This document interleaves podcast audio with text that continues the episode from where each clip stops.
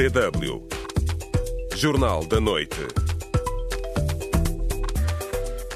Boa noite, está com a emissão da DW. Procuradora-Geral da República de Moçambique insiste na extradição de Manuel Chang para o país.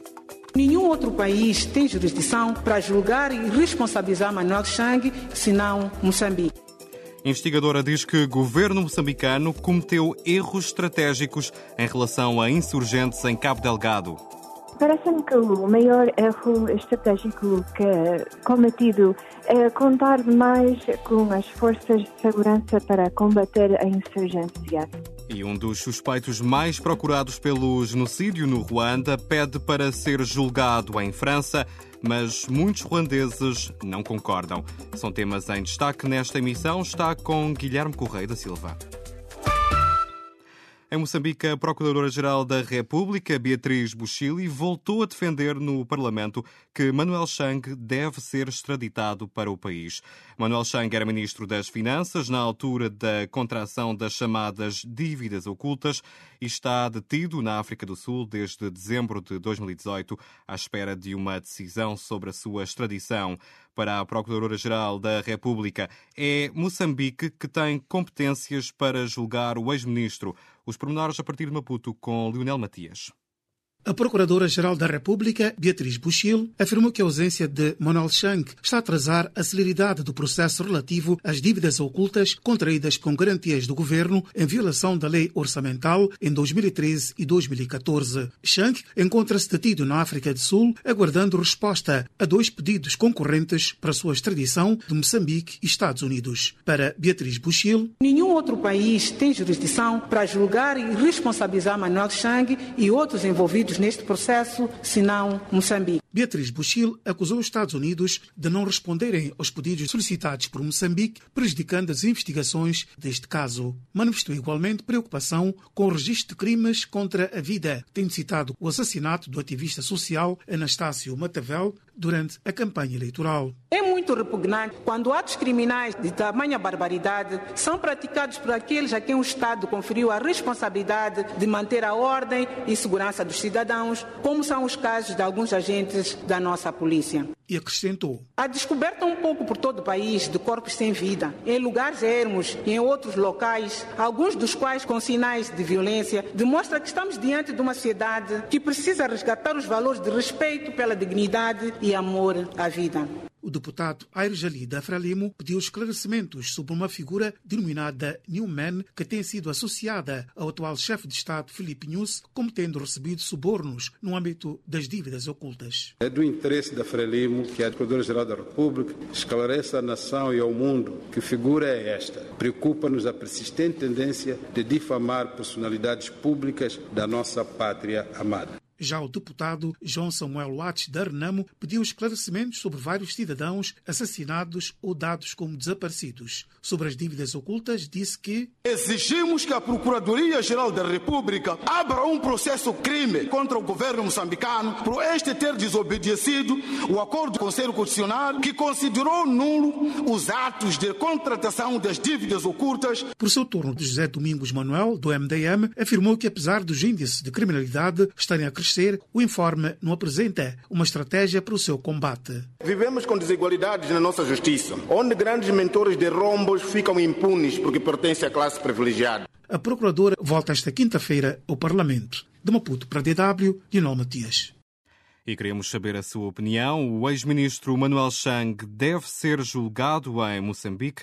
Foi uma questão que também já colocámos no Instagram e na página da DW no Facebook e recebemos muitos comentários. Um deles é de Fidel Naif, que diz que o Conselho Constitucional declarou as garantias ilegais e não propriedade do Estado. A fraude retirou também boa parte de dinheiro americano, fruto do imposto do povo americano. As garantias foram postas nas nossas costas, então que Chang vá aos Estados Unidos, comenda Fidel Naif. Kisa Augusto considera que Moçambique não tem condições suficientes para julgar Chang, porque todos são farinha do mesmo saco, escreve este seguidor. São alguns dos comentários que já recebemos. Ainda vai a tempo de participar. Pode responder à pergunta do dia no Facebook da DW África. facebook.com barra DW Português. Estamos à espera das suas reações.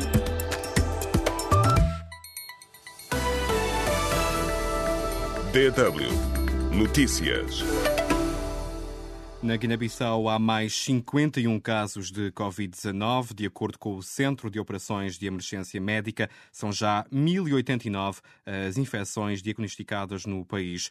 O governo extinguiu, entretanto, a Comissão Interministerial de Resposta à Pandemia e vai nomear um alto comissário para coordenar todas as ações de prevenção e combate. Moçambique registrou mais 10 casos do novo coronavírus. Ao todo, já foram diagnosticadas 156 infecções, a grande maioria de transmissão local e 34 casos importados o governo pondera prolongar o calendário escolar para recuperar o tempo perdido devido à pausa nas aulas por causa da pandemia do novo coronavírus. O calendário poderá ser estendido para finais de novembro ou início de janeiro do próximo ano, segundo a agência Lusa. Em São Tomé e Príncipe houve registro de mais três mortes por Covid-19, subindo para 11 o número de óbitos. Em Angola foi levantada a cerca sanitária no bairro Cacenda, no distrito urbano da Maianga, município de Luanda. A cerca sanitária tinha sido imposta há duas semanas, depois de um cidadão infectar várias pessoas com o novo coronavírus por não ter respeitado a quarentena domiciliar. No país foram registados até agora 58 casos de Covid-19. O governo moçambicano revogou o decreto que fixava taxas à comunicação social. Segundo Filimão Soares, porta-voz do Conselho de Ministros de Moçambique, citado pela Lusa, esta revogação visa criar espaço para que se aprofunde a reflexão sobre esta matéria. O decreto tinha sido alvo de críticas, com várias personalidades e organizações não governamentais a pedir a declaração da inconstitucionalidade das taxas. O decreto estipulava, por exemplo, o pagamento do equivalente a quase 3 mil euros pela acreditação de correspondentes nacionais de órgãos de comunicação social estrangeiros e igual valor pela renovação da acreditação. A ex-ministra da Saúde da Guiné-Bissau, Magda Rubalo, vai presidir ao Comitê de Ética e Governação do Fundo Global de Luta contra a SIDA, tuberculose e malária. A notícia foi avançada hoje pela própria no Facebook. Magda Rubalo integrava o governo liderado por Aristides Gomes, saído das eleições legislativas de março do ano passado. DW Deutsche Welle Há dois anos e meio que a província moçambicana de Cabo Delgado é palco de ataques armados de insurgentes. Mais de 500 pessoas morreram devido à violência. Para vários especialistas, já não restam dúvidas que as origens da insurgência no norte de Moçambique são internas, embora haja também uma faceta externa mas a pesquisadora do Centro de Estudos Estratégicos Internacionais nos Estados Unidos, Emília Columbo, alerta para o risco de se dar demasiado enfoque a esta vertente externa, descurando o mais importante, os motivos do descontentamento interno. No artigo recente, a pesquisadora defendeu que o governo cometeu erros estratégicos em relação aos insurgentes em Cabo Delgado. Que erros? Foi a primeira pergunta que colocámos a Emília Columbo em entrevista. Parece-me que o maior erro estratégico que é cometido é contar demais com as forças de segurança para combater a insurgência. Isto não é situação que se pode resolver apenas utilizando as forças de segurança. Estudos académicos de insurgências desde a Segunda Guerra Mundial indicam que governos com mais sucesso contra as insurgências utilizam estratégias que incluem, sim, operações militares, mas também programas para aliviar os motivos da insurgência, programas sociais e económicos também. Entende-se ainda, no mesmo artigo, que os insurgentes demonstraram maior sofisticação, planeamento e confiança, além de uma mudança para atingir as estruturas governamentais e atrair apoio civil. Isso é um sinal inequívoco de que estariam efetivamente a servir o Estado Islâmico? Pois eu não vi a questão a servir o Estado Islâmico, mas que sim, há uma relação entre os dois. Ah, os vídeos e fotografias que os insurgentes têm publicado desde março são a melhor evidência desta nova relação entre o grupo de Moçambique e a rede internacional do Estado Islâmico. Há quem entenda que as origens do descontentamento são endógenas, mas por necessidade de financiamento, os insurgentes se tenham juntado ao Estado Islâmico, assumindo assim também um caráter exógeno. Uh, Parece-lhe também que houve um casamento, entre aspas, por conveniência? Sim, mas não por motivos financeiros. Olhando os grupos africanos armados extremistas que fazem parte desta rede internacional do Estado Islâmico, muitas vezes esta relação é mais como um tipo de marketing, uma maneira de fortalecer a imagem dos grupos africanos. Basta dizer que fazem parte do Estado Islâmico e já chama mais atenção, já pode provocar mais medo entre o povo.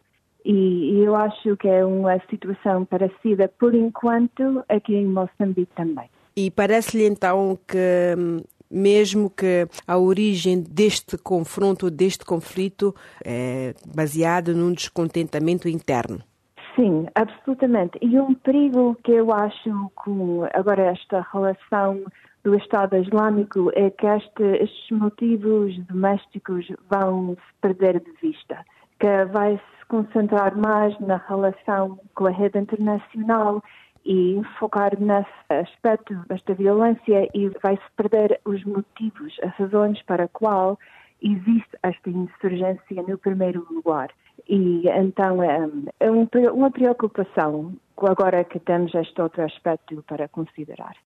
Emília Columbo, pesquisadora do Programa para a África do Centro de Estudos Estratégicos Internacionais nos Estados Unidos da América, em entrevista a Nadi Sufo é suspeito de ser um dos principais responsáveis pelo genocídio no Ruanda em 1994. Felician Kabuga foi detido no fim de semana na região de Paris. Hoje foi ouvido em tribunal e pediu para ser julgado em França. Mas não é isso que muitas pessoas querem, Maria João Pinto. Felicien Kabuga, um dos principais financiadores do genocídio no Ruanda, foi detido a 16 de maio nos arredores de Paris. O empresário de 85 anos era procurado pela Justiça Internacional há mais de duas décadas. Resta agora saber onde e como será julgado. Muitos ruandeses gostariam de ver Kabuga extraditado para o Ruanda. É o caso de um residente em Muniga, terra natal do alegado financiador do genocídio, que falou à DW sob condição de anonimato.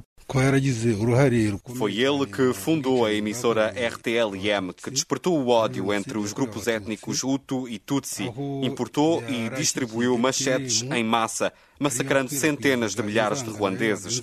Estamos satisfeitos por Kabuga ter sido detido. Gostaríamos que fosse extraditado para o Ruanda e julgado lá. O governo ruandês já se mostrou interessado em julgar Kabuga em Kigali. Isso mesmo confirmou o ministro da Justiça Johnston Buzingue em declarações à DW. Mas o mais importante para já, diz o dirigente, é o facto de ter sido detido pela polícia francesa. He was in one country or another country all the time, but he wasn't arrested there. Kabuga viajou livremente por vários países durante 25 anos e não foi detido. O facto de ter sido detido em França significa um compromisso com a justiça. É uma nova mensagem para o mundo. É a altura de levar à justiça os suspeitos do genocídio que estão escondidos à vista de todos. To deal with this matter of justice and bring these people to justice. Muito provavelmente, Kabuga não será extraditado para o Ruanda, devendo sim responder perante o MICT, o Mecanismo Internacional Residual para Tribunais Penais, sucessor do Tribunal da ONU para o Genocídio do Ruanda, dissolvido há cinco anos. É o que explica Fred Muvuni, jornalista da redação africana da DW. Kabuga is, of course, the top one. That's why Kabuga cannot be tried by Rwanda. Kabuga é claramente o principal e é por isso que não poderá ser julgado no Ruanda, segundo este protocolo do MICT. O Tribunal da ONU julga as principais figuras do governo ou do mundo empresarial consideradas peixe graúdo, os criminosos que organizaram, facilitaram e executaram o genocídio. De acordo com o governo ruandês, sete grandes responsáveis pelo genocídio continuam em liberdade e há milhares de outros suspeitos menos conhecidos em fuga no estrangeiro, com dinheiro e boas ligações que muitas vezes chegam ao mais alto nível dos governos africanos e europeus, explica Fred Muvuni. Os suspeitos continuam a escapar à justiça, seja na sede do MCT em Haia, na Holanda, ou em Arusha, na Tanzânia, ou mesmo no seu país de origem, o Ruanda. Especialistas acreditam que o julgamento de Felician Kabuga deverá fornecer fornecer informações preciosas que poderão levar à detenção de outros suspeitos e cúmplices do genocídio. E uma coisa é clara, diz o jornalista ruandês Fred Muvuni. Uma esmagadora maioria dos ruandeses, principalmente os sobreviventes, quer que os suspeitos sejam detidos e julgados. Sempre que um destes responsáveis é detido, é um pouco de justiça para as vítimas. Ninguém quer que os crimes sejam varridos para debaixo do tapete. Maria João Pinto, DW. DW Notícias. Menos 12 soldados do Níger morreram numa emboscada do grupo radical Boko Haram. Segundo o Ministério da Defesa, outros 10 soldados ficaram feridos no ataque contra um posto militar na região de Difa, no sudeste do Níger. Também foi destruído material militar. Hoje foi dia de eleições no Burundi para escolher um novo presidente e o país bloqueou o acesso às redes sociais, incluindo ao WhatsApp, ao Facebook e ao Twitter. A DW Antoine Caburá, é fundador do jornal independente Iwaco, disse que este bloqueio é uma censura inaceitável. O presidente Pierre Nkurunziza não se recandidatou. Nkurunziza escolheu como candidato a Associação Evariste Ndayishimiye, que é quem os analistas apontam como vencedor nestas eleições. No entanto, só deverão ser divulgados resultados no início da próxima semana. Estas eleições no Burundi não foram acompanhadas por observadores internacionais, porque os cidadãos estrangeiros que chegam ao país são obrigados a ficar duas semanas de quarentena por causa da Covid-19.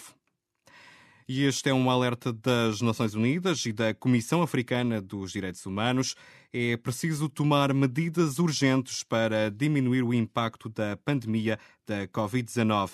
Caso contrário, as consequências para os países africanos poderão ser catastróficas.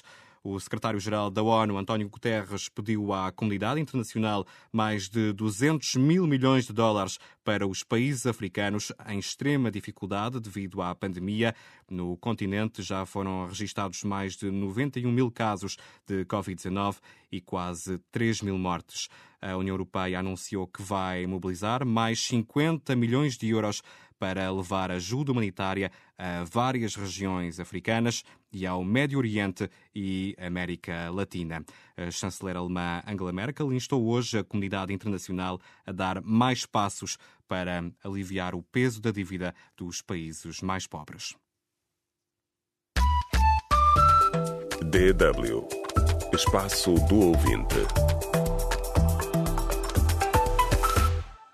E hoje perguntamos na emissão se o ex-ministro Manuel Chang deve ser julgado em Moçambique. Recebemos, entretanto, mais comentários. Lidácia Waika comenta que isso é absurdo, nem a própria Procuradoria tem a jurisdição moral para julgar Chang. A Procuradoria da República devia deixar o assunto de lado e voltar a trabalhar com o processo da Kroll. Chang é trabalho dos americanos que continuem eles trabalhando com o seu processo. Moçambique também que trabalhe com o seu processo, comenta este seguidor.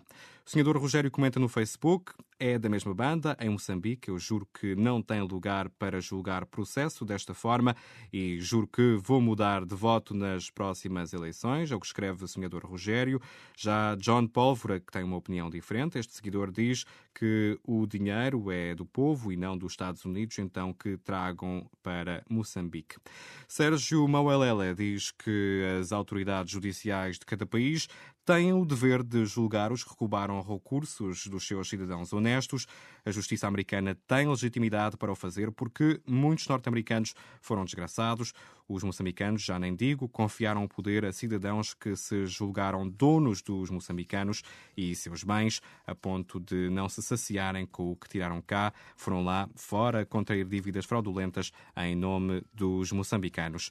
São comentários que recebemos. Muito obrigado a todos pelas mensagens. Até amanhã. Boa noite.